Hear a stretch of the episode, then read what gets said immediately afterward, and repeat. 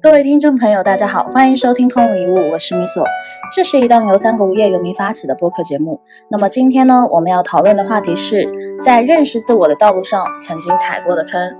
话题的发起者是小白，来，小白。就前段时间我在刷 B 站嘛，然后当时看到一个还蛮有蛮有意思的视频，然后当时就随手发在我们三个的群里了嘛。就那个视频里面就是。反大概的意思就是采访了，呃，五岁到七十五岁的这种我还真看完了，男人或者是女人，说你就是对年纪更小的人会有什么样的建议？嗯哼，就比如说八岁的人给五岁的人说有什么样的建议，啊然后十八岁的给十六岁的人说有什么人生建议。然后很有意思那个。对，然后那个视频也不长嘛，就大家也可以去那个 B 站上搜搜看。啊，我们会把链接放在那个评评论区里，或者是对 profile。对，对，就是它有好几个版本，然后每一个视频也就四分钟左右。然后因为没有很耗时间，我就把它看了一遍。那我当时就会发现，好像一个非常高频出现的一个词，就是认识自我。嗯哼，因为大家都会提到类似说你你要自信，然后类似于如果你觉得你很怪，那就保持你的怪，就类似这样的一些话就特别多嘛。嗯嗯，它好像都是跟嗯自我认知是相关的。然后我们三个也都知道自我认知是很重要的。嗯，对然后现在媒体上也在提，都在说什么性格决定命运，然后你的这个自我认知决定了你前进的高度，类类似这样的话。然后即便是没有什么工作经验的，哪怕是在校的学生，嗯，呃，提到他们都会说，哎，自我认知还蛮蛮重要的。对，但但我当时还我仔细回想了一下啊，嗯。好像我在念书的时候也蛮早就知道这个概念，嗯。但好像早年并没有因此过得更加柔顺一点。那我就很好奇，你们有没有过类似这样的一个经验？那我也会很好奇，嗯，我们现在回看，就是为什么当时概念你你很早就知道了，对也觉得它还蛮重要的，但好像没有过得很好。那现在好像你又懂得了更多一些，中间的这个差别在哪里？我就觉得还蛮有意思的，可以聊一聊。哦，我可以简单说一下我自己的这个，嗯你可以理解为就是自我探索或者是自我觉醒的整个的状态吧。嗯，我觉得是这样的，就是早年的时候，比如说像我们读书，老师会灌输给我们说，哎，你们要就是所谓的苏格拉底思考，问我是谁，我从哪里来，我要到哪里去，你们要认识你自己。这是你的专业的要求吧？呃，不是啊，从小到大大家都有哲学课嘛，就是类似啊是吗产品德课。没没有啊，是啊，我读书少数。没有啊，你在骗我吧？好吧，反正就是就是你们肯定也上过一些什么柏拉图啊、苏格拉底啊这种西方的嗯那种嗯，哲学吧。是是我在对睡觉。可能你在开小差。对，就是当时书本上它有很明显的一句话，就是认识你自己。然后我脑子飞到大概初中的左右，然后我读那句话的时候，其实我当下的理解，我是完全不能去读懂它到底在说什么，叫认识你自己，就这么几个字，我都其实很难去真正触达到它的意思。嗯因为我觉得，就是理论这个东西，就像我们说我们在接受教育的时候，一定是理论先行嘛。那随着你年纪不断的增长，你比如说进入到了呃高中，进入到大学，然后甚至进入到社会，你处在的每一个阶段都决定了你是不是会得到一些就是和这个阶段相应的一些经验，然后还有一个人际圈。哦，对，然后你会接触到很多的外在的环境和信息，对，然后在这个过程中，你开始渐渐的了解到了一些事情，就是你意识到，OK，我好像喜欢这个东西，我好像不喜欢那个东西，嗯我喜欢跟这个人聊天，我不喜欢跟他聊天，啊、我喜欢这个性格的，我不喜欢那个性格的。渐渐的在接受外部的反应的时候，你你自己也在觉醒，嗯对。但是由于我当时还小，或者说我其实完全的不太能够 get 到那所谓的自自我认知到底是什么东西，嗯所以它是需要有一个过程的。就是我现在再去看那个时候，我对于认识你自己这句话的理解，和现在这个阶段再去读那几个字是完全不一样的。嗯虽然它们是一个词一句话，但是你当下的心境或者说你的经验，你所有的一切都决定了你此时此刻对这个词是有不一样的理解的。嗯对。那我不敢说我现阶段到底对自我的认知有多少，但但我能感觉到的是，我至少还蛮清楚自己现在是什么水平的，是不是过于高的去把自己自己的期待值拔高？比如说，有些人他会觉得说，呃，我的能力很强，然后我或者是很厉害，嗯，周围人都不如我。对，就是尤其是他，当他进入到了，比如说所谓的我们说顶尖的学校，或者说是顶尖的一些企业机构，比如说投行啊等等，嗯，就就是那些高大上、光鲜亮丽的地方，他会越加其实会会有这样的一个感觉。当然，你这个感觉其实是永无止境的，因为你永远都在比，那么永远都是处在一种在比较的心态下的那种自我认知。对，其实这个是很要命的。所以我觉得，更多情况下，大家其实应该去分两种，一种是内部的自我认知，一种是外部的自我认知。然后，这是我对自我认知的理解。好了，海晨。OK，我现在想起来，我我反正觉得我自己反正绕了好多好多坑，翻来覆去的坑。然后，因为我今天其实想到这个话题的时候，我就在路上想，就做一个话题的分享者。我在想我自己有没有从坑里面翻出来，有有能够给大家去分享的资格？对，嗯。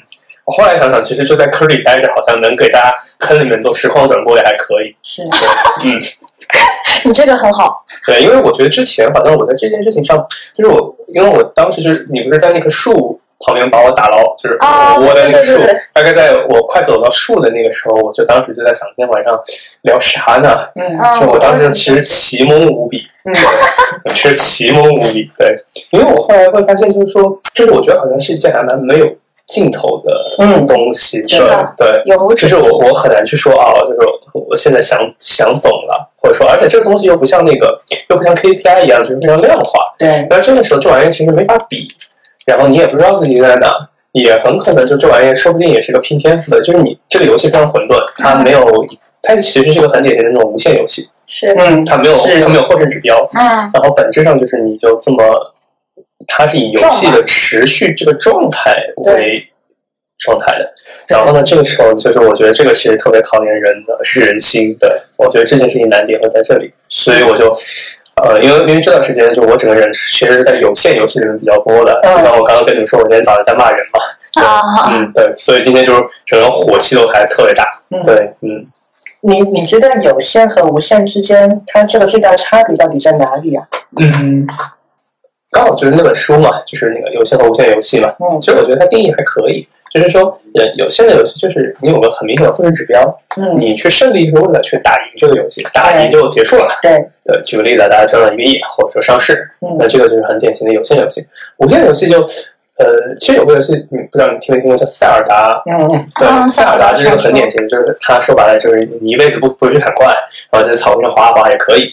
对，对，就是这这个，就是我之前其实一直在玩的那种游戏，就是还是那种无论是那种就即时战略的游戏，还是就是拿枪去去去去打人的，或者说就是骑马的那种，其实都都本质上就是你还是有非常强的目标导向。对对，然后我觉得就这件事情，其实倒回头来，就是像塞尔达这种游戏，或者说我意识到，就像我们说，嗯，对自我的探索，其实它给我很恐惧的点。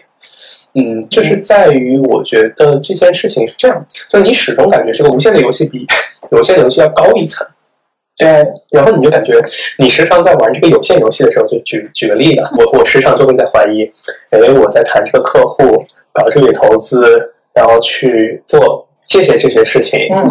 它有没有意义？就这个这个拉扯就很重。明白。是，嗯，对。嗯，我还蛮喜欢游戏的这个类比的，就是即便来，我们拿个东西喝。好的，好的，好的。酒的话，我觉得哎。啊，我也觉得来一点酒吧。正正确的。好的，挺好的。我们已经喝起来了，反正，然后我还在。砍月饼。好的，那我们我们回到主题。嗯，这个应该已经打开了。嗯，OK。啊，有有杯酒，我觉得我可以继续往下说了。我基本上今天我所有分享的东西，我副稿全部都打完了。嗯。就说实话，我副稿打完那刻，我心里面非常哀伤。为什么？对你，你们你们可以可以看到，我日常都是武德非常丰沛的。但我不知道为什么今天是不是因为那个就是那个医院的项目谈挂了，然后整个人特别哀伤，还是因为？我还想要拿你 BP 呢。嗯，是。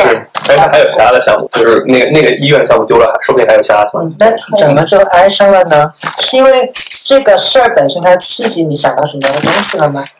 嗯，因为其实就是说，因为最近在做的这个业务，呃，虽然虽然就是说他他做的非常恶心，嗯，但确实就是说，其实他非常大的，就是把我整个战斗潜能全部都激发出来了。嗯，对。哦，对，就是我我这段时间感觉和我一五年、一四年当时去做那种高强度工作的时候状态差不多。嗯。然后呢，这个时候你就很多的日常的那种习惯全部都抛掉了，你这个时候相当于就是铠甲全去掉。带着非常轻装的状态，所以这个时候你对外界就开始变得还蛮敏感的。嗯，就是你武德会变崩溃，就攻击力会越来越强，但是你也会很敏感。然后这个时候我就会觉知到，就是说我我心底里面其实那种我一直的一个问题，就是我们好像日常在追求，就是也许我们在工作的时候追求升职加薪啦，出来我们是在就是。就赚更多钱，然后做更多有意义的事情，是然后我们做的会更大、更好，等等等。但是我始终会在思考那个问题，就是图个啥？嗯，对，就是我我，因为我前段时间在在一个社群里面分享的时候，其实就那个时候，呃，知识层面，我觉得我已经想明白一件事情，就是赚钱和个人成长是没矛盾的。对对，是。是，其实在我看来，个人成长就是一个东西的里子，赚钱是一个东西的皮。它本质上就是个人成长。我觉得就是说，就是每天什么读书、读英语、看看看课，绝对不是个人成长。我觉得个人成长说到最后，你就是通过就是一通方式，最后其实最终我就说结果，它就是你能够去就干你干点你自己想干的事情，和你自己想想陪的人就在一起。我觉得就就就这样。然后那。我觉得其实赚钱不过就是提供充足的时间和钱来帮你去实现这一切的东西，就说白了，提供资源实现目的。对，那这件事情其实我就会在思考的东西就变成了，就是因为因为相当于你是在用两条腿走路，一条腿腿在外界积极的扩张拿到你的资源，嗯，但其实另一方面我们得去知道我们就是实现我们的目的需要多少资源，然后这件事情其实我觉得。我自己在上面翻了很多的坑，我翻来覆去翻，就是我觉得它有点像个外交政策，就有段时间特别激进，有段时间特别保守。我觉得我到现在还在非常艰难的去做一个平衡和调整，或者说叫取舍。那个最觉得难平衡的那个点是什么呀？我觉得这个东西特别像一个神话故事，对，就是就是因为我之前对神话特别感兴趣，我就是会看各种各样，就是像吉尔加美什啊，或者说。贝尔伍夫之类的各种男性神话的故事，嗯，就他一开始大概都是一个非常强的男性的形象，但他因为死亡，或者说是因为一些特殊的就是一些就鬼神啊，或者说之类的，总会给他透出一个东西，就是你在这个世界上，其实最后你还是该朽烂的朽烂，然后你其实在追求的东西是什么呢？就是不断去 challenge 他意义所在，也可能是个女巫去跟他说，然后呢，这个时候他就会进入巨大的虚空。是。对，那呃，很就是很抱歉的一件事情，就是好像我还没有进入到那种就是非常强的那种国，就是他的那个形象其实叫国王，嗯，对，还没有进入到那个状态。但是你又意识到了，那这个时候就是说，他们是因为在国王的那个状态下去求索还可以，对对，就是通过所谓英雄之旅那条路。但你现在还是一个说白了是个牧民的状态，嗯，那就很苦了。你又知道，你又知道去到国王这里很难。你又知道去国王国王之后还有英雄之旅，就这个游戏实在太难了。对，就会会让人觉得还蛮绝望。对，我就心想，妈的，还不如在这里直接放羊。对，对。偶尔我会这么想，就是就是，虽然我日常哈，就是还是就是该怎么着怎么着，但确实就是说，我觉得就真的是夜深人静的时候，我总会想一想。嗯，对。OK，嗯，聊到这个事情，我想我我之前的这个经历啊，嗯，其实我。但是好像很少有机会跟同龄的人去分享这个话题，但我我自我感觉是好像我是在同龄的这种小朋友里面，会想这个问题想的比较多的，因为我爸妈经常，我记得小时候他们会给我一个反馈，就是你不要心思那么重，就是你一天到晚都想想想那么多。你刚才有什么问题？有有有，就类似念什么都是问题吧？念中学的时候一定要想我要读。什么高中？我以后应该做什么工作？对。然后进到大学，人家都还在，就是在大一很开心的玩儿，然后我就在恐慌，之后我要去做什么工作？我能不能找好工作？这你就会提前想很多，然后我就会发现，好像我有这样一个特质，就似乎从大家反馈来讲，你好像就是会想这些，就在当时看来，就是外界反馈就觉得你想太多了，嗯，是你在考虑有没有问题啊，但是。呃，可能当时你也不具备一些足够多的知识和经验，你不知道是现在这个情绪它被触发，它一定是有道理的。然后你用这个情绪也，它也不是一个坏事儿。那其实就有很就那种摇摆，在里面，所以周围的人他给你的反馈和你自己内心里的那个感觉，嗯，它是非常的不一致的，嗯嗯。那是因为这样的一个矛盾感，说让我即便没有看什么书，我也好像潜意识里面觉得，哎，我得更加去了解我自己，然后去试图解释啊，为什么只有我。这么想是全世界只有我这么想，OK。因为那个时候也嗯也没有上线移动互联网真的对这么互联嘛，你你会默认那是不是我还蛮奇怪的？全世界唯一的怪小孩。对，嗯，对，是不是我真的想多了？而且周围的大人他们都在说，哎呀，你你不是念书也挺好的吗？你干嘛想那么多？啊，我以为你家里是一直很鼓励你读书的。呃，我家里是鼓励念书的，我家里有这样这样一个氛围。但是一方面我自己是受这个氛围影响，我也很喜欢读书了。但是那种不安的感觉实际是存在的，嗯，但所以你你就找到这个答案，你也在当下也没有更多资源去帮助自己解释为什么我会跟别人不一样，我的感受和别人的反馈之间有那么大的一个差距，嗯，所以。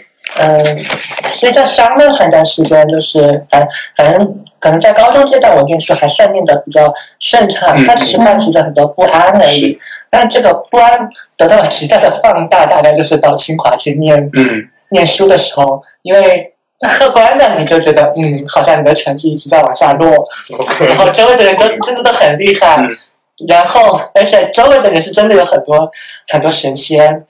就是人家，人家又聪明又超级努力，然后又很有想法，然后你在那样的环境里面就很恐慌，而且我我觉得念书上的这个挫败感，它可能仅仅是一个一个触发，就是那个一个功课念的不好，其实当下我认为在你心上也知道，好像它没那么重要，你不用那么在意，但是它会挑起你很多的。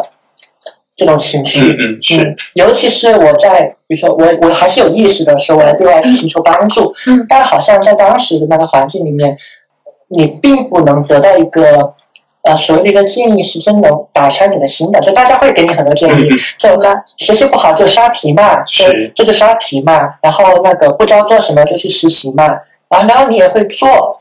但总会觉得说，是我我干了，我拿到了那个结果，我该做的事情都做了，事情我都拿到了，但仍然没有帮助我去回答我的问题。是，你还是非常的，还是非常的混沌的。然后这个跟打游戏的感觉特别像，就如果玩的是那种有线游戏，就像我以前特别喜欢玩那种，嗯，就是类似 RPG 那种，就关卡是固定的。啊，现在回想，其实那就是个结果导向嘛。嗯，你知道就是。打完一关，马上按剧情就会有下一关，然后打完最后一关，你会迎来一个大结局什么的。那我一直都特别不是很喜欢那种开放式的，嗯，比如说那种网游，我是一向都不太喜欢，因为我不知道干嘛。然后就像海飞说的，你感觉永远永远没有底，就是没有那么明确这个结果。那我觉得当时在念书的时候，那个观感就很类似，就是你做实习是没有尽头的，嗯，然后你学习要要追求分数高，然后低你就不上去，对，然后然后当时你也不知道呃原因在哪嘛，即使有些你也不知道问题症结到底在哪，但只是。你就好像隐隐的感觉到了你有这个差距在，你也追不上，嗯，而且。你已经获得了一些成果，并没有帮助你去解释你心里的这个困惑，所以那段时间我就已经开始非常沉迷各种各种心理的测试了啊。啊，所以其实所以其实呃，我对这个心理的这工具，我从那个时候就已经有这个这样一个意识去用，但但更多是出于一个恐慌的一个。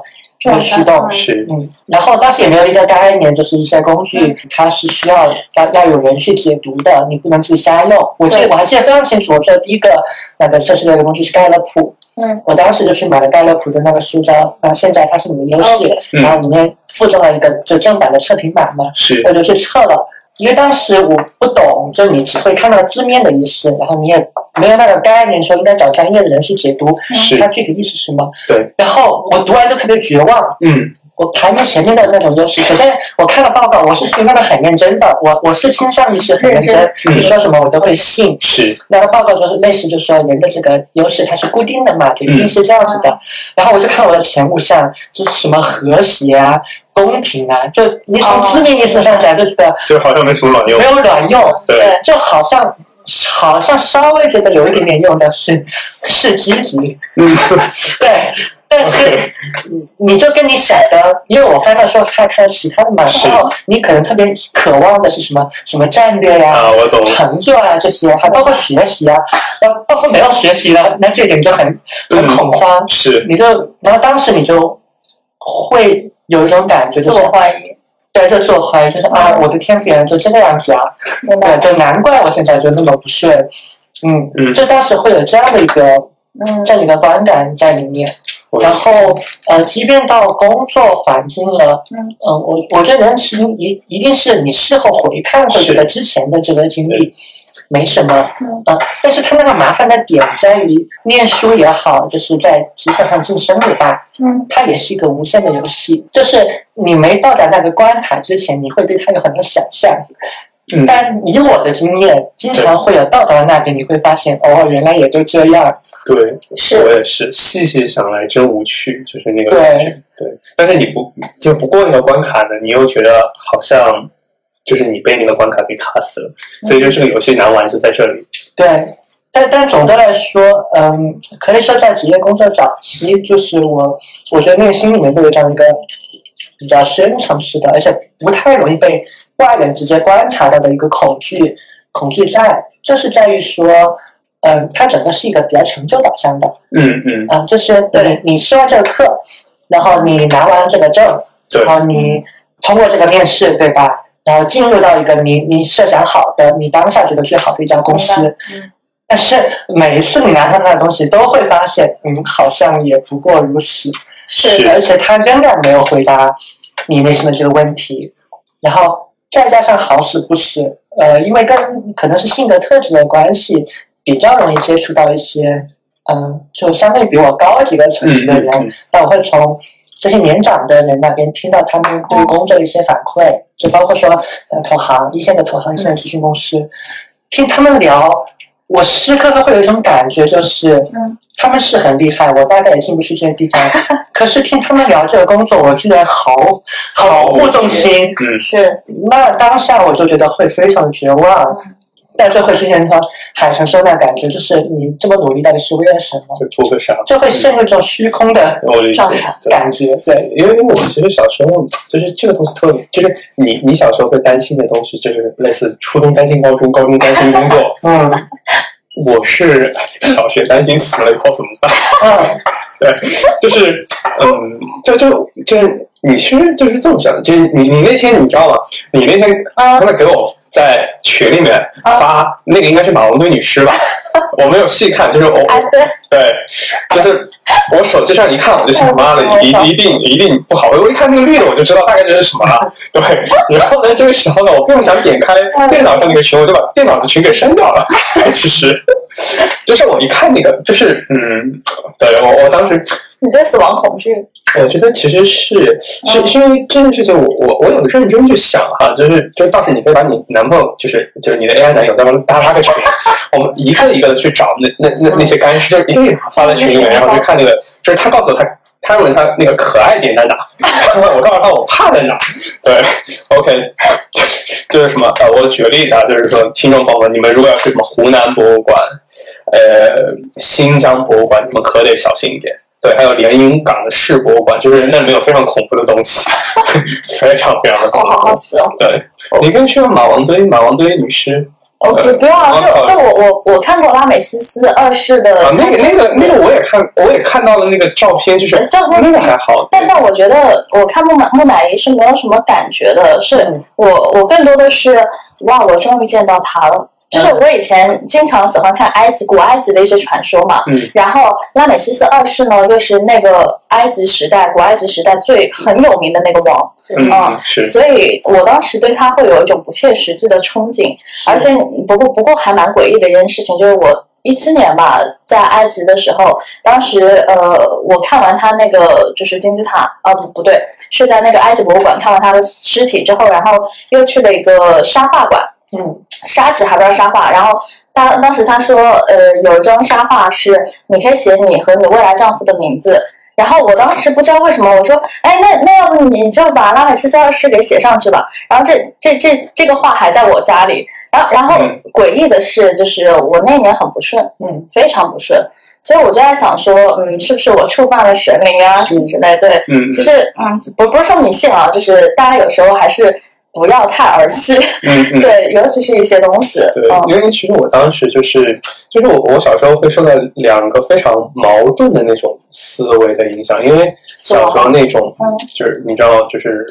我家那边就是非常崇尚那种武德烘焙嘛，加上我的兄弟姐妹都是那种武德烘焙的人，然后你为了去，无论无论是你为了融入集体，或者说去活下去吧，至少说的糙一点，你你也必须得保表现的和他们差不多，或者说更武德烘焙。哦，明白。然后，但是你另外一方面，可能就是你在看这些，就是我非常讨厌一个节目叫《探索发现》，CCTV 十，对，然后。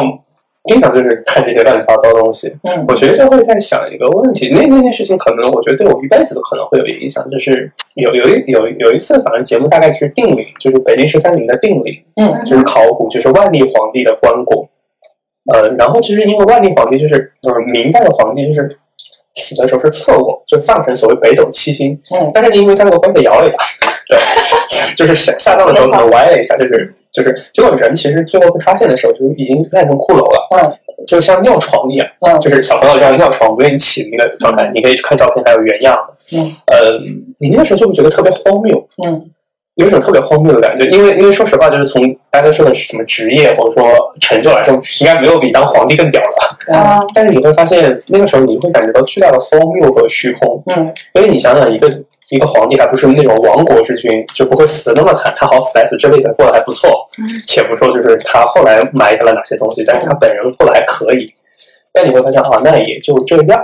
嗯，所以我觉得就是我在做任何事情的时候，都有一种那种啊，我我能 get 到你说的那个点，对。包括现在像《金瓶梅》那种类型的书，就是《金瓶梅》在我看来就是不是本色情书籍。当然，我我说实话，就是也许有的人看《金瓶梅》会把它当做黄色书籍，但对我来说，就是我看完，我其实有一段时间就是失去欲望的状态，因为我印象特别深，就是大概是那么一句话了，原文我不一定记得住，就是现在去现场说，就是大概就是说，呃，就是类似，呃，就是绫罗绸缎都是骷髅，让裹裹不得的败絮。嗯，对，因为我确实看过，就是那种披着丝织物的骷髅。我印象特别深，就是你会，嗯，就是因为因为因为之前我也学过一些关于考古的东西，我大概就是看着那那个那个残片，我大概能想象那个衣服原来是什么样子。嗯，对，然后你再结合那个复原图，你大概可以知道这个人生前是什么样子。是，嗯，你会感觉到很荒谬。但是我这里倒是有一个不一样的感觉，就是我对这件事情是正因为我知道。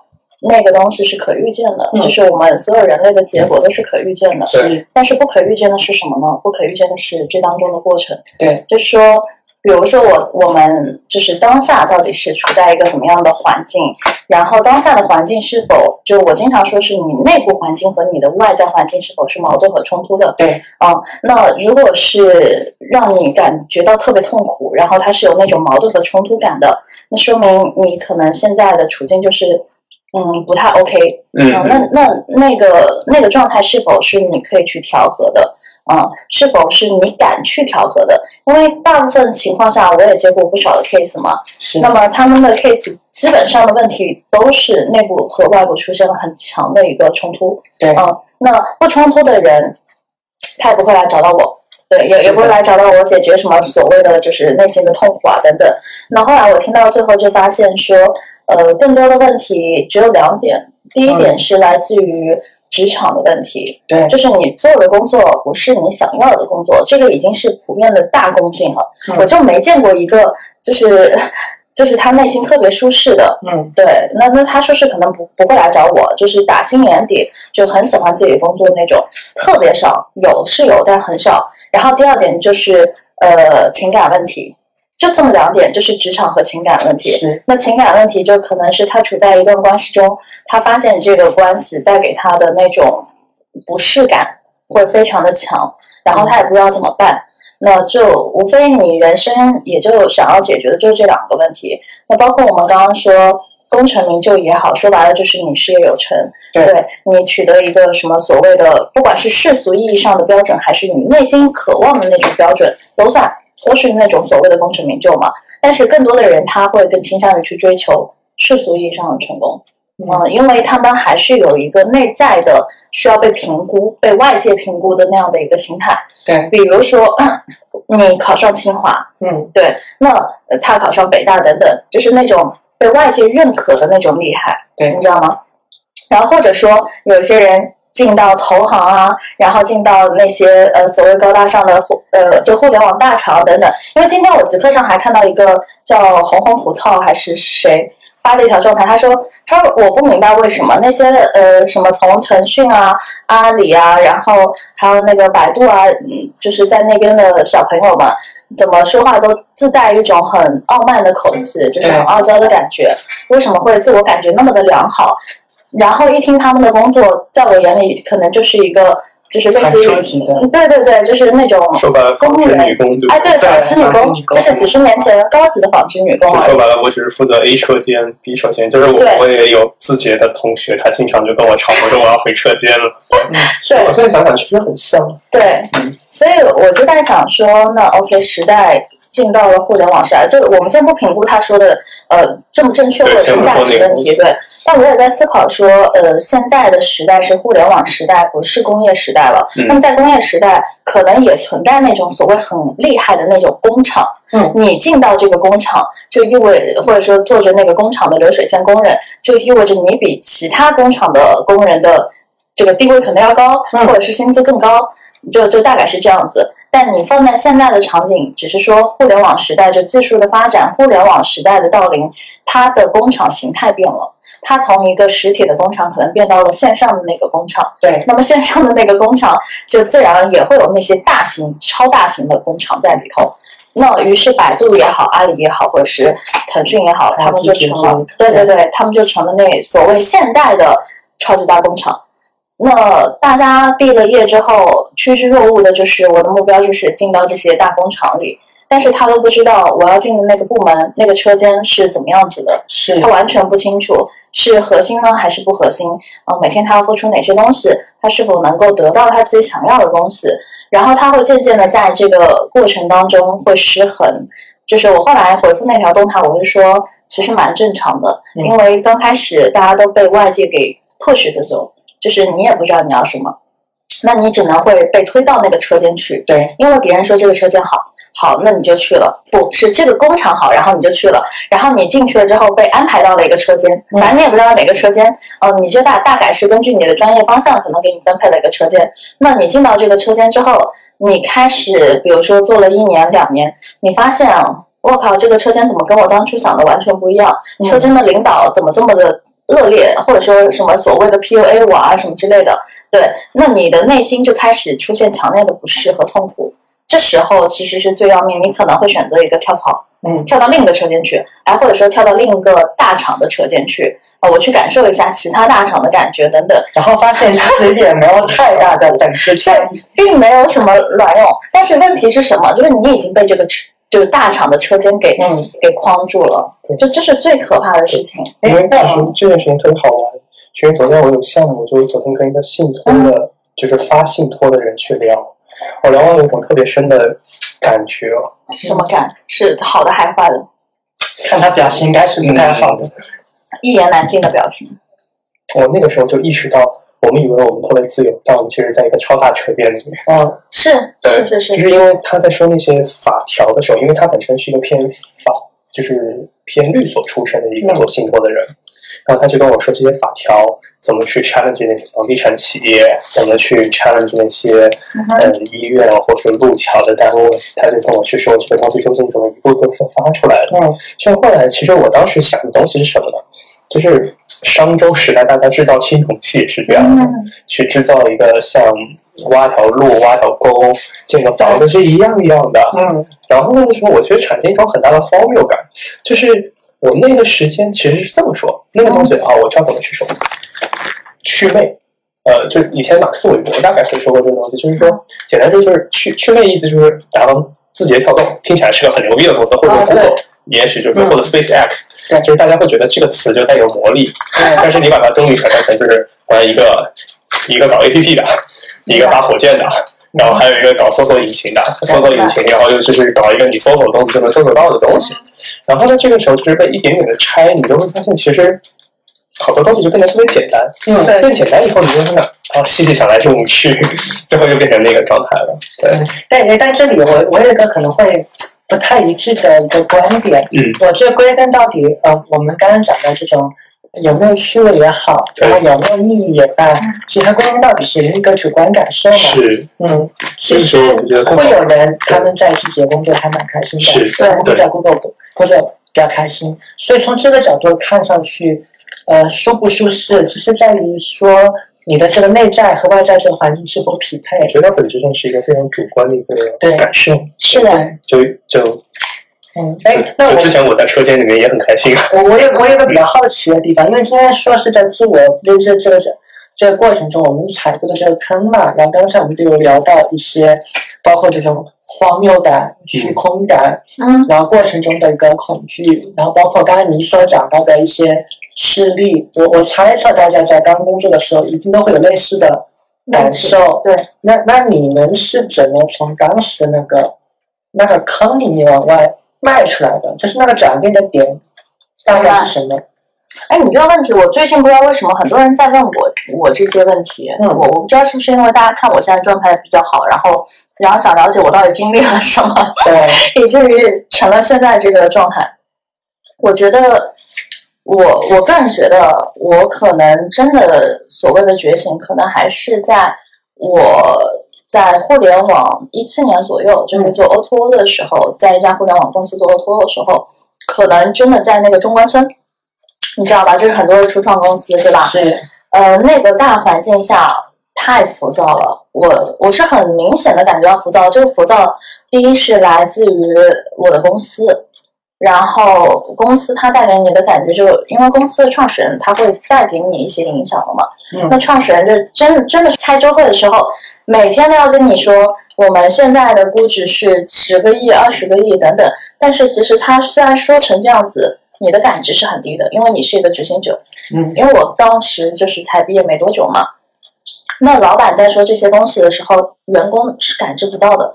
而且我不仅感知不到，我会觉得天呐，好虚啊！就是。就是可能他真的有十个亿，但是他当时他没有办法去把那种所谓的十个亿的估值的价值传递给我，我感受不到。然后再加上我的直属 leader 也本质上不太擅长说去交付给我一些东西，嗯，甚至我觉得可能他他的能力也是有一定的问题的，也不是说他能力不好，就是说在运营这方面的能力没有那么强，嗯，或者说跟现在比的话，可能就真的不不太 OK。那所以有时候你会发现，你做的这摊事儿，你的领导是帮不了你的，甚至你的领导也不知道怎么做。嗯，所有的一切都得你自己摸索。我那时候每天回到家，因为压力很大，然后每每天回到家其实也睡不了觉，呃，因为我总有一种很强的压力感。那种压力就在于说，我知道我可能没有办法在这家公司待很久，我只是就是一个自身之处，我要工资，就他给的工资还不错，所以我宁可硬着头皮先去干一会儿。对。然后呢，我另一方面会做什么？因为其实我不知道为什么当时对产品特别感兴趣。我虽然是个做运营，但是我对产品特别感兴趣。我剩下的时间都在研究所谓的用户交互，研究视觉，研究设计，研究什么产品，就是自己去下那个，就类似于那个磨刀，就是类似于画原型图那个东西，然后自己去设计产品。你你说谁来教我？没有人教我。但是我知道我不喜欢，就当时我不太喜欢我当时岗位上做的事情，因为都很杂。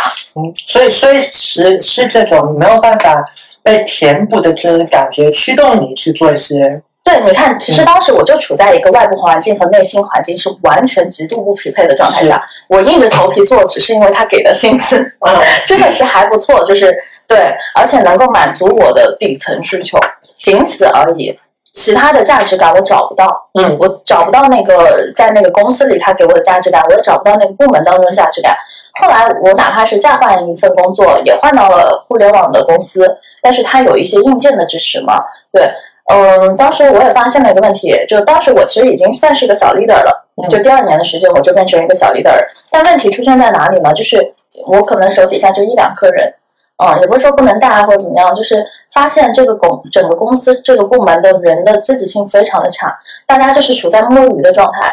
但是你想，周围人都在摸鱼的时候，你又特别的怎么说呢？就是还想蛮想去做一些什么的，就是有时候我甚至会发起说，哎，我们每天早晨自己内部搞一个小晨会，呃，我教你们一些什么东西。是对，就我当时就有一种奇怪的好为人师的东西在里头，而且我教的还不是什么技术层面的东西，比如说我们会教什么，就是大家轮流分享，呃，你的专业，比如说它是设计，那好，你能把你的设计的东西呃分享给大家。啊，然后我我比如说我更擅长，比如说运营一些文章，那我我会告诉你，我跟我我我今天可能分析个什么东西，告诉你们，而让大家去鉴赏。那个时期大概持续了一个月吧，就那当时那个设计的姑娘还蛮好的，她她分享了一些类似于为什么断臂维纳斯是美的啊，她断臂了之后为什么是美的？其实这些东西它。本质上跟你的工作并没有什么关系，但是大家就听得津津有味。嗯嗯，我觉得它本质上是在培养大家的审美能力。嗯，那像我们做那种运营部门的，其实很糟糕的是，大家的那个设计师做出来的那些海报啊什么之类就很辣眼睛，对，大家毫无美感。但那姑娘因为不是我们的设计部门的，但她还是分享了一些，她的调性还蛮高的，她就分享了一些那种鉴赏、艺术鉴赏，然后电影鉴赏等等。就我从那次的分享当时真的学到很多，也就是说，其实我都在自己在制造一些所谓的环境，因为我的内部环境和外部环境出现了冲突，所以我能做的事情就是怎么去改变，或者说怎么去制造环境。但后来发现还是有问题，就是你会发现运作了一段时间，就是那一个月过去之后。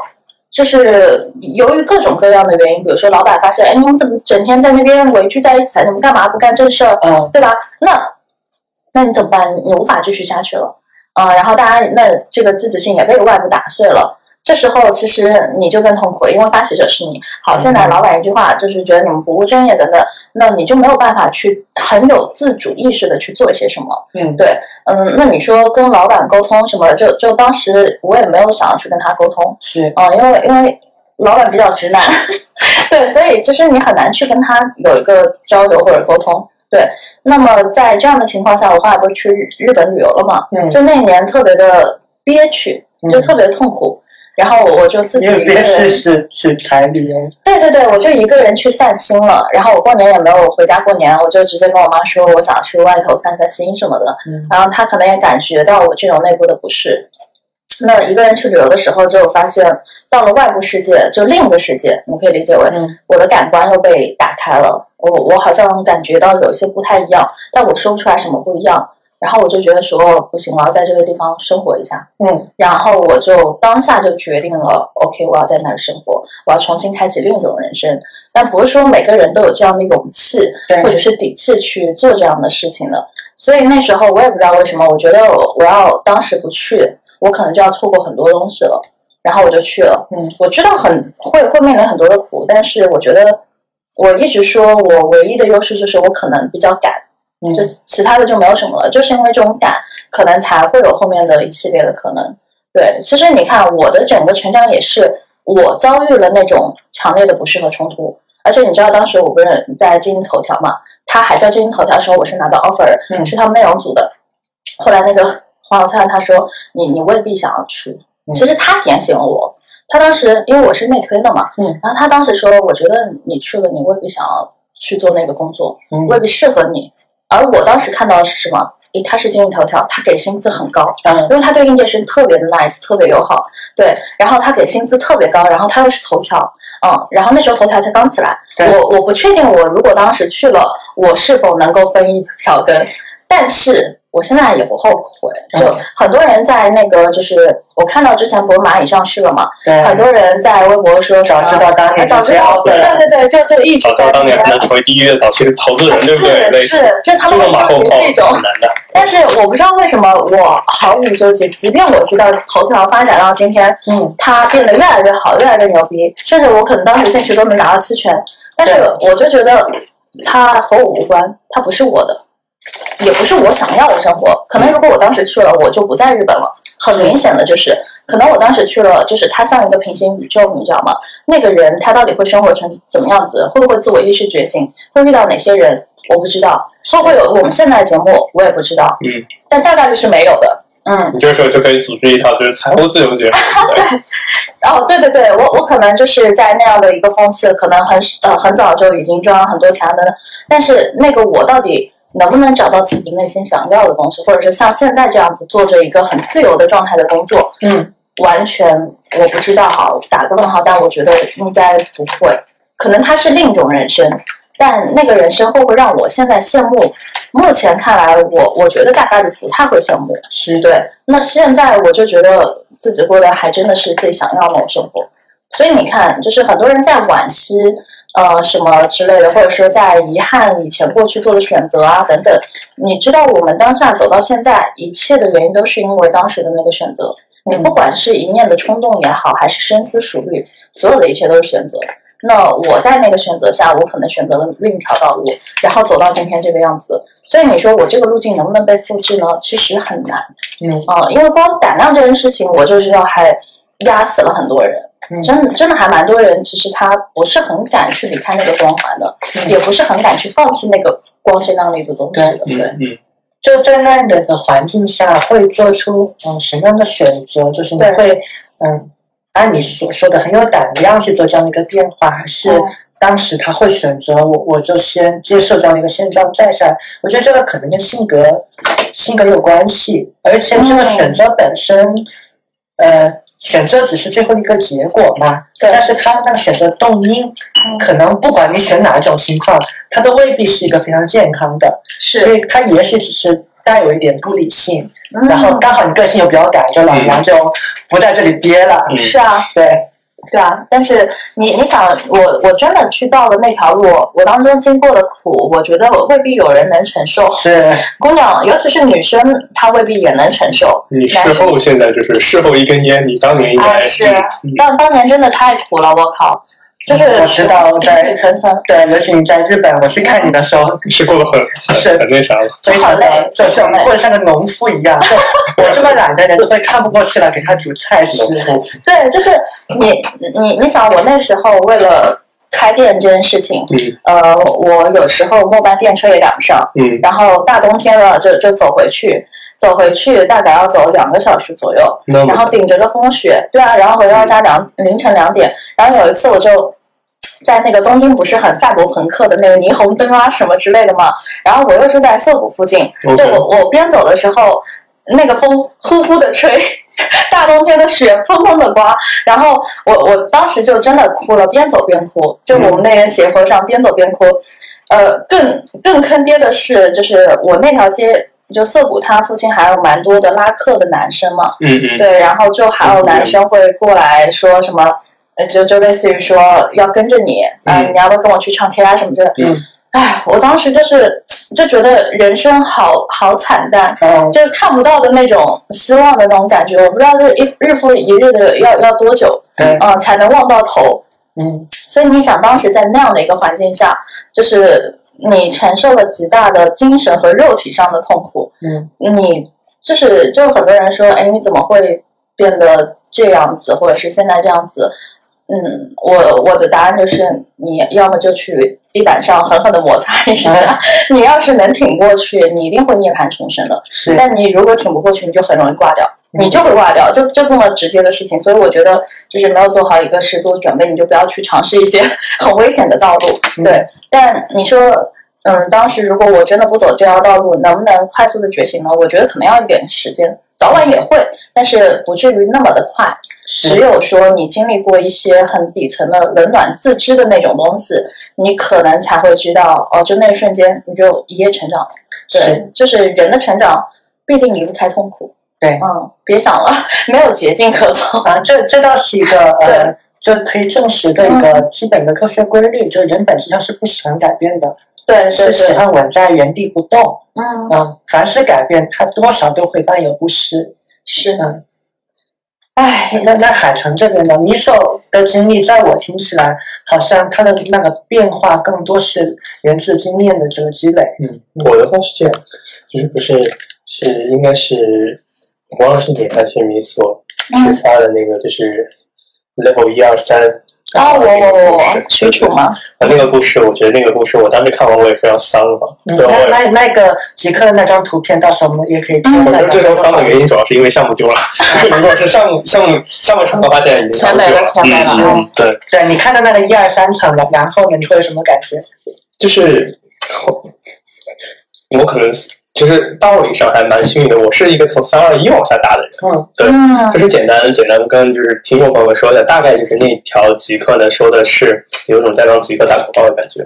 就是简单说，就是嗯，反正就一个人提出了一个问题，就是说朋友，嘿，嗯，如果说一是那种特别执行的工作，二是。规划三就是那种特别创造力、特别抽象的东西，然后这个时候就有人问嘛，是先去做 VC 还是先去做就是基层的那种 PM？啊，对。对，然后呢，这个时候他就会推荐说，先从 PM 干起，因为你这个时候会做一些更加具体的事情。嗯。然后呢，这个时候慢慢一步一步往上爬，这个时候你嗯积累的能力都是比较坚固的。啊，如果从上往下呢，就很就是就很危险嘛。对对。然后呢，这个时候很不幸的我就是这个就是。因为其实 VC 的能力其实有点像三二一。我之前因为我觉得我最操蛋的因为是我的，我最开始学的东西是历史，嗯，历史是一个很典型的三宏观的，对，特别宏观。就这个时候就是有点像是看万历皇姑皇帝尸骨那个问题，就是你可能你可能在现实中间也菜的一逼，但是你会去想，哎，为什么 人要活呢？对。啊，对，就是你在象牙塔那种感觉嘛，对吧？然后我觉得我从小其实都呃面对还蛮大的矛盾，就是说现实一直期望我去赶快去做出一和二，嗯，但是我脑子里面会不自觉的去思考三，对，明白。所以就是会导致，就是说我其实从我我是说实话，从出生到我现在都是属于那种，就是必须得保持一个非常高的战斗力，我才能同时在一就是。一二和三上面达成突破，因为好像我一直会很喜欢三这件事情，但是一二就是反正别人也冲过来了，你不可能就挨刀砍。对，所以呢，这时候我又是一个不太喜欢吃亏的人，但是别人都要砍过来，那我肯定要先砍回去才行。是，那这个时候就相当于就是说，呃，确实就是很多人会问我，哎，为什么朋友你不休息啊？或者说就是 类似的声音。其实我觉得很大程度上是有这一套逻辑在。嗯，对，你想去竭力的去保护一个东西的时候呢，嗯，你反而会。表现出就是这种这种东西在军事学上叫攻势防御，嗯，对，就是你会去通过进攻的方式啊去防御，对。然后这个时候就是，因为我本身一开始学历史这个东西特别宏观，然后后来我往下面落了一层，就是二的时候是因为做 consulting，嗯，因为 consulting 的时候呢，就是虽然是大家已经是很不落地，但 比学历史还是已经落地了一点点。对。那这个时候，因为你会发现文科学科是很容易糊弄的，说实话，是它可以概念套概念。用一个 A 你不了解的概念，加一个 B 你还不了解的概念，那我们就组装个 C 概念出来。一些公众号造新概念常用的套路吗？然后你最后问他 A 概念什么，B 概念什么，都经不起推敲的。嗯。然后呢，这个时候我觉得 Conducting 帮我的一件事情呢，是帮我建立一套逻辑系统。嗯，对，就是你你你至少就是知道 A 可以拆成大 A 小 A，就就往下拆，你就是所谓的就是问题数嘛。嗯。但是其实这个东西就是一定还是空，所以当时呃，我后来就去创业公司，我后来去的创业公司就是一家叫得到，一家叫乐纯。然后呢，后来嗯，就是这两家公司呢，就是疯狂摩擦我，真的是疯狂摩擦。就两家都把我摩擦的要死，因为你其实是呃很容易带着那种 consulting 或者是那种历史学的宏观视角去的，嗯，但你就是做的非常的细节的，细节的啊，而且是我做的还不是重复性的细节问问题。我做的是那种难以预料的细节性问题，就我之前就经常会出现什么，就是哎呦，工厂爆炸了，然后什么车子掉掉水里了，对，然后嗯，对，就是等等等，就是就是你你每次听到哈，就还有这种事情，对，然后呢，这个时候你得做嘛，然后包括很多事情很细的也得做，然后就是所以就说，嗯，我觉得我其实刚开始在创业公司的时候也会保持就是二的这种工作模式，其实就不太落地，嗯，然后。然后我觉得对我改变非常大的一件事情，是因为后面就是因为你做了分析师，他们就跟你说：“哎，你做这件事情，既然你都分析了，那你就去做呗。”然后你就变成项目经理。然后我记得我那段时间特别搞笑，就是我我门口有家咖啡店，然后大家经常就是各种各种人在里面鬼扯嘛，然后隔壁朋友们都聊三个亿、四个亿的项目，就只听到我就是八千块钱的自动贩卖机能不能便宜点？对，买五台好不好？你能不能再给我加加一个冰箱之类的等等？然后那个时候我就会看，就是现在很多人会觉得我。会算账，呃，我确实就是说，小时候就是因为被我爸妈强行训练就会算账，但我觉得那个时候没有形成我的本能，那个是个技能，就形成我本能，就是因为就是算了乐纯的账是吗？呃，对我我老得算账。就举个例子，就是大家选举个例子选店选址，啊啊，你可能就会去想特别玄学的什么选址的问题。对对对。我们的解法就是非常非常的简单粗暴，蹲在那里，连续数七天，嗯，周一到周五每十分钟数一次，我从早上七点数到晚上十点，没有任何的巧。所以你现在问我九龙山那里地铁站一天有多少个人，我都能大概告诉你一个大概的数。嗯，对，然后多少个男男的、女的、老的、少的，我都会一点点去记，就是我边记边拍视频。对，然后你还得去，就是你记得不是只是人数，你还要记进店率。对，然后它的客单，就是瑞幸，就是浑水浑水去做做空瑞幸那条逻辑，我。其实说白了，就是你可以理解，就有点像那套逻辑，对对对，就是一套极度量化和极度落地的逻辑。然后后面因为我的工作就导致我，就我我真得去，后来我真的就是就不仅仅就只能算了，就后来你被迫就是你算都算出来，那你得做啊。就经常大家就是这样，那我就开始继续往下做。然后那这个时候就是我是被强行从三往二往一去拉，对，因为我记得我最分裂的时候是，我同时。我同时就是因为可能当时就是有一些工作上面的变动，我当时同时出任出任了总监、经理和专员，好分裂啊！全部包，对，就什么都干。对，而且那个时候我还带了一个五十个人的 team，对，然后那个时候我我感觉那是我人生中最分裂的时候。天哪！对，然后但是就是我觉得，说实话，我觉得当时我我现在反思回来，我觉得我做的还不够好。对，然后但是回到头来，就像现在，其实我们现在本质上说自由职业者，我一直不太喜欢自由职业这个词，我还是把我当做一家赚钱的公司。对，那你就既当老板，又当 manager，又当又当员工嘛。对，那你这个时候就会发现，其实呃这件事情我还做的比较顺。对，我觉得呃我我虽然对外去讲的其实是会偏战略偏多，但是就是说，我觉得对我来说还蛮有宝贵的一个经验的，就是说骨子里面那些偏军人的经验嘛。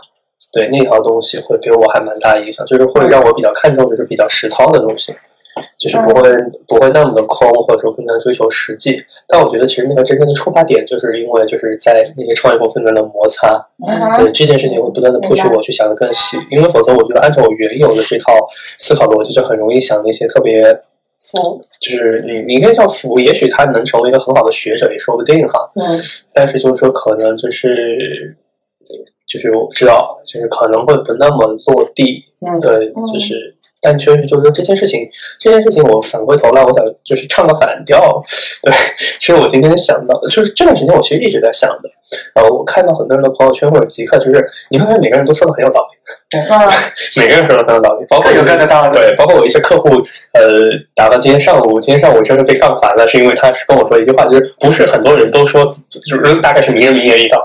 我说每个名人名言，你会看都有相反的名人名言都在说。他说他要勤奋，他说他说你其实可以懒着。啊。然后呢，这个时候你就会发现，其实在我看来，如果说我们把世界当做一个空杯的话，每个人看的都是他的那面空杯。对。所以这个时候你很难去真的就是说，哎，也许我们说就是。就是这两年，其实风向就往往就强调接地气嘛。嗯，就是你会发现，也许不一定，就是因为它是在一个面。举个例子，如果世界真的好多平行宇宙，也许是在这个宇宙比较强调接地气，在另外一个宇宙，说不定大家不是用来发电的。对，那这个时候，我其实在这件事情上，这也是我觉得。我一直没太想明白的东西，就是刚刚就是说我们说有些游戏和无线游戏那套东西。就我觉得日常是一个非常，就是按你的说法，就是一个非常凶狠、恶毒、直接的人。对，OK。但是我其实，在另外一块，就是除了这种日常的状态上，我其实会，我会去思考，就是说，哎，这个东西本身对不对啊？啊，是不是其实不一定是所有的都这样？你会去 challenge 那个意义？因为我其实有在看，就是呃，是大概是。嗯，我忘了是那个是哪个美国记者吧，还是谁？反正是在写毛泽东的东西的时候，会提到，就是毛泽东其实有一个很矛盾的地方。嗯，呃，毛泽东会一直会去主要去呈现的就是说他怎么从 A 点到 B 点，但是他实际上经常也会呈现这么一个问题：怀疑到 B 点的意义。嗯，对，我觉得这件事情，反正就是就类似的东西，其实在我自己身上体现还蛮明显的。嗯，就举个例子，就是说，像我现在其实，嗯，这段时间处于我疯狂赚钱状态，然后，但是我偶尔也会在想，如果赚到了的话，嗯，那所以我这段时间在疯狂的压制，就是我赚到了以后，我就我跟我自己说，先先赚到吧，先赚到。对，嗯，这这件事情，我我刚好可以回答你的这个问题啊，顺便说一下我的一个就跨过那个坑的一个经历。呃，首先是随着经验增长，呃，我在逻辑上知道了，就是。这个成长它是一个连续的过程，它不是过完那个关就就过了就没了。因为我觉得念书的时候，可能是应试教育的关系，大家比较容易形成这个关卡性的思维。嗯，会有人会期待说，比如说这个测评，会问这个测评准不准？那就是感觉是做完这个测评，好像我就能立刻怎么着了，对不对？然后我去参加一个培训班，一定会问到底效果好不好，老师好不好，对的效果有没有用？对好像你上完这个班，就好像就就怎么样了？对。但然而我们知道根本就不是这样嘛，是，就是你解决一个。问题然后，新的问题还会冒出来，而且一般来说远远会超出你之前的一个预想，这是非常正常的。是。那我是在逻辑上介绍这样的一个事儿，那我有两条线其实是在同步的推进。嗯。一条线其实是累积了更多就关于了解自我这方面的一个知识，像比如说 MBTI 这个东西，在概念上我很早就开始在接触了，包括情商的这个概念。包括嗯，可能也跟我天生喜好有关，也比较喜欢跟人力相关的这个工作嘛。那所以这块知识我会去补。虽然会出现说因为精力不够，有些知识其实你没有办法完全懂、完全吸收，而且当下你也知道，但是他会帮你划定一些原则。然后在在当时，我觉得起码是在情绪上给了我很多的一个安慰。嗯，比如说，我就知道了，人就是有很大的一个差异性。是，就是你想让你认可的这自己和别人的反馈经常是不一致的。明白。嗯，而且别人未必有恶意，因为他看到的就是这样子，就是他是带着他的视角在解读你的。那所以我好像当时并没有掌握，很刻意的去掌握，比如说沟通的技巧、倾听的这个技术，但。我听到跟我相左的这种反馈的时候，你你你当下不会胡乱归因，就觉得这是我的问题，是我怪，或是对方是个恶人，他是要害我，你不会这么随意的去归因。那这是在知识方面，嗯，有帮到我的地方。那另外一条线就是在积累经经历嘛，那这一定是跟工作相关，嗯。就大家都有这样，就工作里面都有你讨厌的这个部分，但是你就得扛嘛，只要你要拿那个钱，对吧？你就得扛下来。那我第一份工作在做 marketing 的时候，其实真正开心的工作只有三分之一吧，就是做做新品、做创造，OK，然后做设计那过程是还蛮舒服的。但是另外三分之二就是跟部部门之间撕逼啊，然后。甩锅给别人，就被迫把要甩锅给别人，把别人甩过来的锅弹回去啊，类似这样。然后还有那种非常细节的管项目，因为其实我的个性是不太喜欢那种过于细节的事情的。但我在逻辑上就知道，你那个时候你只是最底层的一个小员工，是。没有资格，你也没有没有机会给你权利去做调兵遣将的这个工作。嗯，所以你工作是活活把从一个 INTJ 变成了一个外向写的，就是那个叫做 ESTJ，对，就是一个非常外向，然后又能跟你掰扯那些账，就是听起来非常 aggressive 的那种人。对，而且会掰细节的那种。对，就是可能就是说你会跟我说你有个梦想，我就问朋友客流量多少啊，然后周一到周五有没有变化？那周日究竟是怎么？从客单价有什么变化？对，毛利会有什么变化？对，就疯狂打理。呃，这个这个过程是有必要的，而且。呃，我们就从人脑学习的这个角度来看，就为什么我们会出现说，其实道理是并没有什么问题。包括我们念书的时候，就是鸡汤的一些，呃，比如说卡内基的那些东西啊，高效能的七个习惯，我当下真的觉得它是鸡汤。呃，我当时也没怎么细看，后来。可是你现在去看，你就会有不一样的感受。包括说，我们现在有工作经验了，你看同样的一句，可能就一句话。嗯，那我们就能读出不一样的味道。是，那原因就在于说你有了，你有了经验。嗯嗯，你可以把你的这种非常具体的经验，而且往往是带着一个很强烈的情绪的，是，或者是正向的情绪，就过往给你带来成就的一些部分。嗯嗯，或者是特别负面的情绪，就你踩过坑、吃过的亏。那凡是到了情绪这种细节，是非常容易产生深刻的记忆的。然后这个又能跟那些比较虚和抽象的东西产生关联，嗯，所以你你会看发现这些人好像早年都在做很打杂的事情，但突然有一刻他就好像就开窍了，是，然后做什么都通，而且好像是通了这个那里也通，是，其实这个就是他背后的一个基本的一个机理。那我我觉得当下是一方面在积累这种具体的知识，嗯，不管你喜不喜欢，对，呃，然后同时也在做这种。在做这种特别接地气的事情，但一方面也是当当下责任要求，一方面是我自己从逻辑上知道了，呃，就为了让你更好理解这种上层的东西，让你去理解，呃，我想要保卫的那该那个意义是什么，你得去做这样的一个工作，它是必要的。是，嗯。然后刚刚在米索在讲的那个，就他在日本的那个经历，还有他早年在讲说自我意识。对，讲到自我意识，会觉得内内在和外在有冲突嘛？对，嗯，或者即便你这么大的转变，其实并不一定说内在的东西有得到调节。这其实就已经涉及到情商的概念了。嗯，这个也是，嗯，后面我去了解一些工具、学习知识，包括通过实践，然后慢慢掌握的一个一个部分。因为其实情商跟大家平常理解的东西可能会不太一样。大家，尤其在中国的语境里面，大家。认为的情商通常就是你要遏制你的情绪，OK，你要表现的心如止水，嗯，啊，你要你要你要控制，然后给人很有修养的这个感觉，但它它其实不是的，它情商其实分为两个部分，一个是对内的管理，是。一个是对外，对外通常是处理人际关系是。之间，然后它都是要做到做到一个控制嘛，OK，那那其实对内的部分就涉及到了你不能回避你的感受。你不能回避，就比如说海城，你不能回避说你就是需要有意义感，嗯，这件事情。我跟你说，就是怕死人，对。害害人被教育，害怕死人本身就是对意义感有更多的追求嘛。然后你担心在现有的这样生命里面，你没有办法充足的获得这个意义，是啊，是我在这段时间，说实话，就是我最近会发现，我所有的激励体系都已经失效了。嗯，我已经不知道怎么去奖励我战胜的时候，就说白了就是。就这么感觉吧，就是你把它想象成那种古代的军队砍了一波人头，嗯，你不知道用什么东西去奖励他，哦，好像奖励他的唯一方法就是把他再拉回战场砍更多人头，就说白了堆着人头修金棺，就是金棺是古代一个一个词汇，就是简单的就是说把人头堆起来堆成山，对，大概就是这么一个东西。就这段时间我完全是凭着。这种攻击的惯性啊，OK，对。然后这个时候，我其实最近会一直在思考，就是说你刚刚说的那个问题，就是意义感。对，因为其实我我最近不知道为什么，就是问题吧。对我很想我妈，对我很想我妈。啊，但是这玩意儿就是好问题来了，对。那那所所以呢，就是这玩意儿我咋咋奖励我自己的？嗯，对。我觉得我并不不会什么复活召唤术之类的，对，嗯。我觉得还是可能压力太大，也也不知道压力太大，就是对自我的要求有时候会。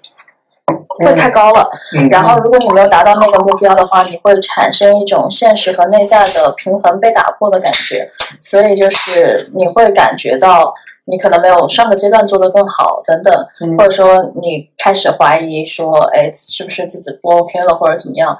对，所以其实我倒是觉得有时候不用那么着急。比如说你要攻下这个目标，然后你说我要三天之内攻下这个目标，其实。也未必非要用三天，它它也许可以是你，比如说是九天攻下这个目标也 OK，只是你对自己的要求限制在了三天，就告诉自己我一定要三天之内攻掉这个目标。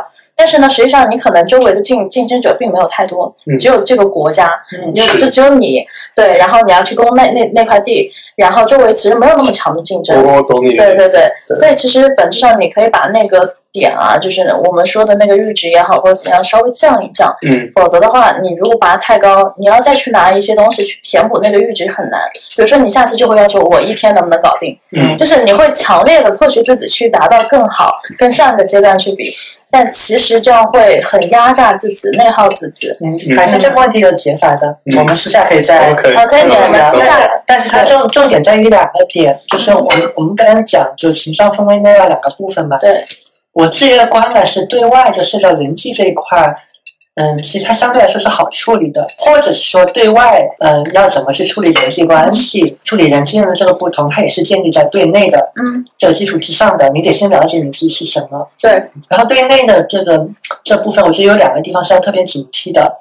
就是第一个警惕是一定要让你，就是所谓这个内观的这个过程嘛，一定是要在一个相对比较舒服的一个环境下。所以下来我跟海生会重点去聊的。一个问题就是压力管理，嗯，因为你得先要把相应的这个压力给卸下来，把可能给你带来压力的这些源先给顺来控制住，让你的身体恢复到一个非常舒服的状态。这个时候的内观才是你可以认为才是准确的。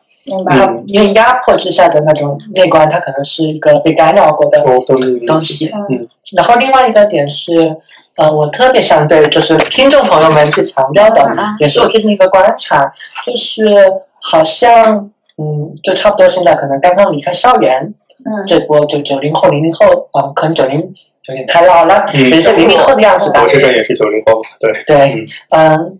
大家好像这一代人会比已经比较有这个意识，就是说，呃，我不要听人家给我的灌输。我得自己去找，我觉得这是一个进步。嗯，但是呃，大家可能容易搞错一个事情，就他们会以为你脑子中想的那些东西就是你自己真正的你自己，但其实不是的。明白。嗯，因为有一些说教是肉眼可识别的，比如说比你年长的人给你叨逼叨。嗯。啊，对，这种是比较容易识别的。是。但其实一种更为隐藏的就是媒体对你的轰炸。嗯，是。就你每天接受这个信息。这对内在的干扰其实是相当的大的。嗯嗯，就我就举个例子啊，就是我会经常说，我在不断的扫盲 MBTI，为什么一定要是测试的这个介入？就它也有那个在线的版本啊，不管是正版和盗版都有在线的这个版本。就它为什么非要有一个人在那边，就还要非要就前后陪你那么久，要跟你要聊那么久呢？就是因为你人，你很多的感觉是不准的。OK，你以为你在选择这是真实的我自己，然而并不是，嗯，而且通常都不是，明白，嗯，你会被灌输一些，会被灌输一些东西，比如说，可能我们的文化就告诉你，就有规划，嗯，才是特别对的，或者在特定的文化里就告诉你，你就是要顺势去应变，是是最对的，啊，有的文化就要告诉你，你就是要，你就是要表达，你就是要行动，你就是要外放，嗯，这才是对的。那有的文化就会告诉你，你要内敛，你要延迟满足，你要先想清楚再去看。是，嗯，那是在不同的环境下，大家会接收到不一样的信息。嗯，然后加上应该是上一期我们聊过推荐算法的关系，是的，它会不断的去加强你的这个强化这个信息，验证信息。所以其实通常来讲，你的真实自我的一个观感是被严重干扰的。嗯嗯，所以这个这个，我觉得它更为隐蔽。嗯，这种干扰更为隐蔽，比说教要更加。更加麻烦，嗯，是没事，反正你已经有了什么 MBTI 国际什么师测师的资格证，嗯，只是一个证而已。呃，没事没事，也是比一般人专业。对对，欢迎大家。我测完以后感觉很好。我测完之后感觉也很好，就不不是强打广告，是真的，就是对自我的洞察，包括对亲密关系的理解，尼玛是有了更深刻的了解。亲密关系是跟你男男朋友测了吗？不是，嗯，对，过过程中。他会知道整个的逻辑嘛？所以他会，我会倒推哪样的男生会适合我。然后，因为我是 INTJ 嘛，然后我大概就是也查了一下，发现是 ENTP 和 EN 一一什么我忘了，反正就是这个好像是比较适合 INTJ 的。然后后来我想了想，也的确是因为我本质上更多的时候我倾向于独处，然后我可以 E。但是我很多时候，如果遇到不喜欢的场合，我是不喜欢你的，尤其一大堆的人在社交什么之类的。然后我其实本质上也越来越不喜欢见人了。对，就除非你真的有。你会发现，你和我道理上都是按啊，是，但是我们好像呈现的状态还会有不一样，每个人的风格都会不一样，对对，完全不一样。所以我后来就意识到，我是需要外部吸能量嘛。我我不说了嘛，其实我对我另一半的要求其实特别的简单，他要给我能量。嗯，他不能来内耗我，他千万别内耗我，因为我之前谈过一个男朋友，就是在疯狂的内耗我。我的天哪，就是满满的在耗我能量，然后我还要去把我的能量给他。我觉得我不适合这样的类型，我更多的是倾向于。呃，对方把能量就是传输给我，然后我会有个很正向的反馈，之后我再回给他。嗯，对，而不是一开始就疯狂的吸我的能量。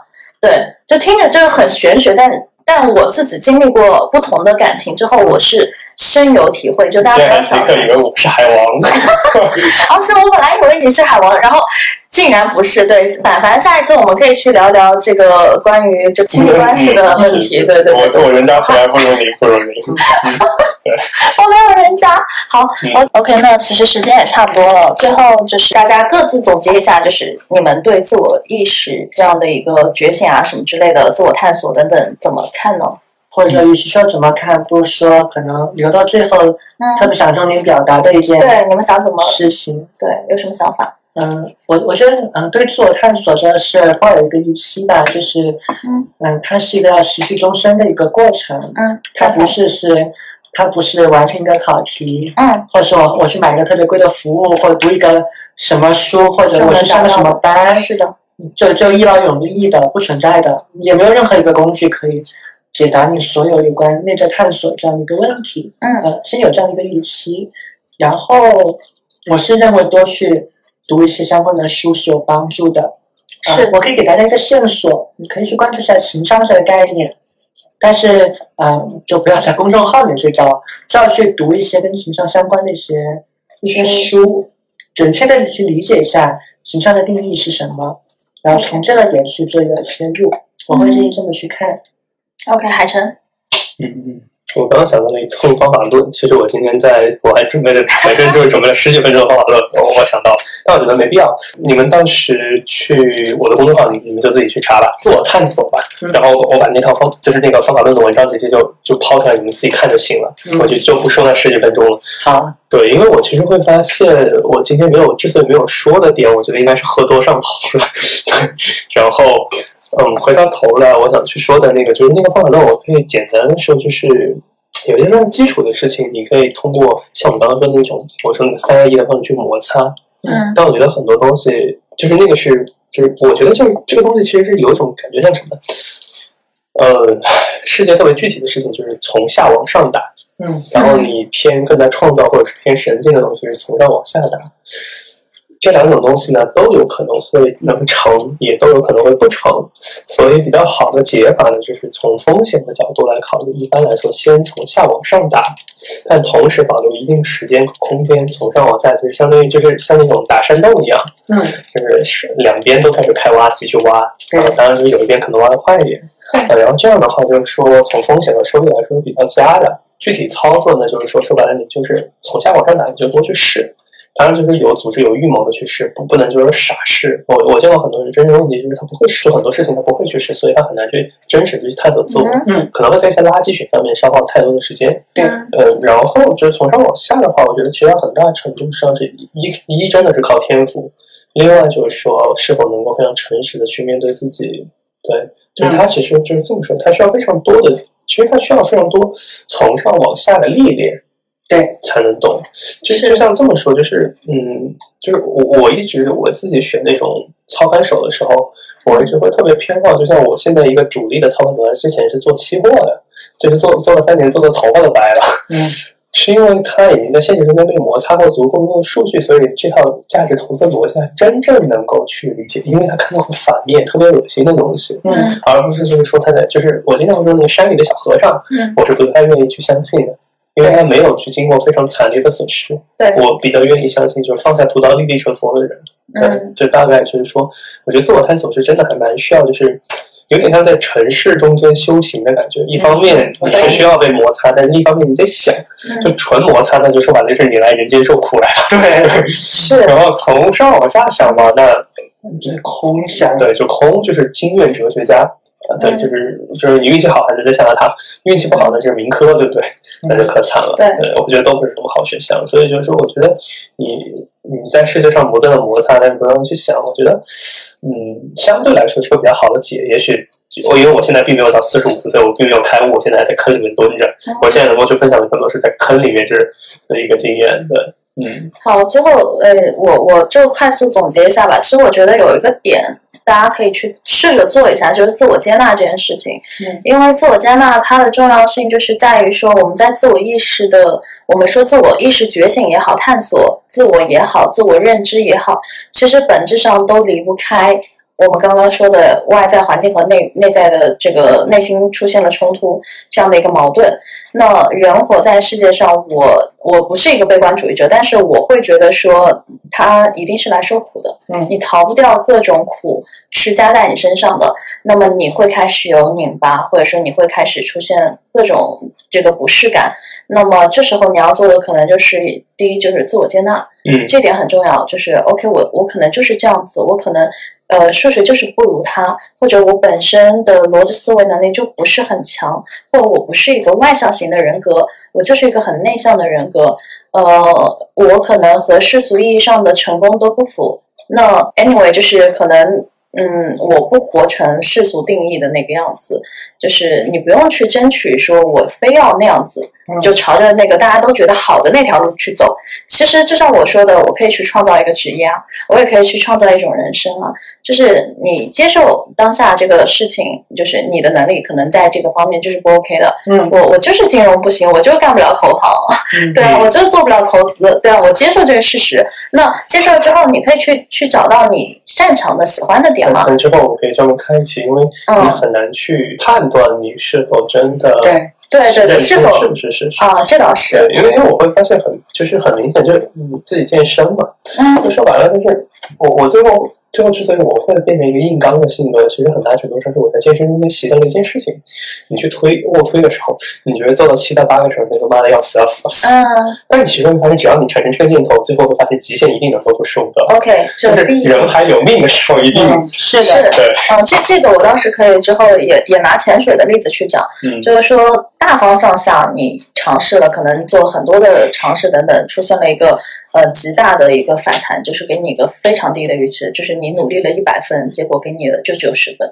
对，那这时候其实你也不用太难受，你就自我接纳这个状态就 OK 了。然后另一点就是，我觉得人有时候就是活在世间，你要保持清醒，也要保持混沌，就是你要保持两种状态，否则你过于清醒或者是过于混沌，就是太偏哪一面，你都会特别的辛苦，甚至是痛苦。对对。所以在自我意识这块，其实它是一个很大的命题。我们终其一生，我们都要去，就是怎么说呢？去探索，去找到自己。就是我不觉得每个人，就包括我现在，我虽然是处在一种比较自洽的状态，其实我也没觉得我现在就探索到了一个什么程度，然后我就真的很认识我自己了，因为。当下你的年龄和你的阅历、你的经历都会决定你对于人生有不同的理解。嗯，也许在二十年之后，我可能又有一层更高的自我认识了。嗯，对，所以我觉得，就大家其实不用去着急，说我现在这个点一定要去找到那个答案，而是说把这个答案，有时候就不是找答案，而是在找答案的那个过程当中，你得到了什么。嗯，所以我觉得就是，嗯，你可以活得不那么的目的性。然后去好好的感受，就我们说，就是旅行的时候，好好的感受沿途的风景就 OK 了。对，嗯，好了，好的，我说完了。好，那这期的播客就到这里结束了，我们就下一期再见，拜拜，拜拜，好。